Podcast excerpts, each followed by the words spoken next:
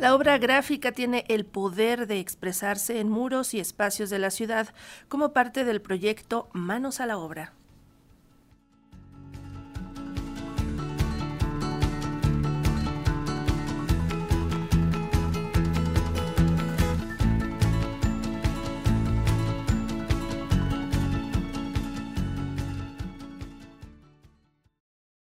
Una de las expresiones del arte urbano se encuentra en los letreros que se imprimen en negocios, bardas y puestos de productos que se expenden en calles de la Ciudad de México. Es el trabajo de los rotulistas el que se impulsa mediante el proyecto Manos a la Obra, campaña de la plataforma global InDrive, a la que pertenece Juan Manuel Fuentes. Queríamos dar más visibilidad a, digamos, al arte urbano, y reconocimiento, obviamente, al arte que nuestros maestros rotulistas, pues, hacen día con día, ¿no? Entonces era como dar un poco más de visibilidad, generar un poco más de conciencia y también, este, digamos, conservar un poco el legado cultural de la Ciudad de México y pues obviamente el legado artístico, ¿no? Porque finalmente el, los rótulos son una expresión artística muy, muy importante de la cultura urbana. Entonces, lo que hicimos fue convocar a nuestros conductores, aliarnos con algunos maestros rotulistas, específicamente con dos talleres, y eh, hacer la convocatoria en un concurso a través de nuestros canales oficiales de,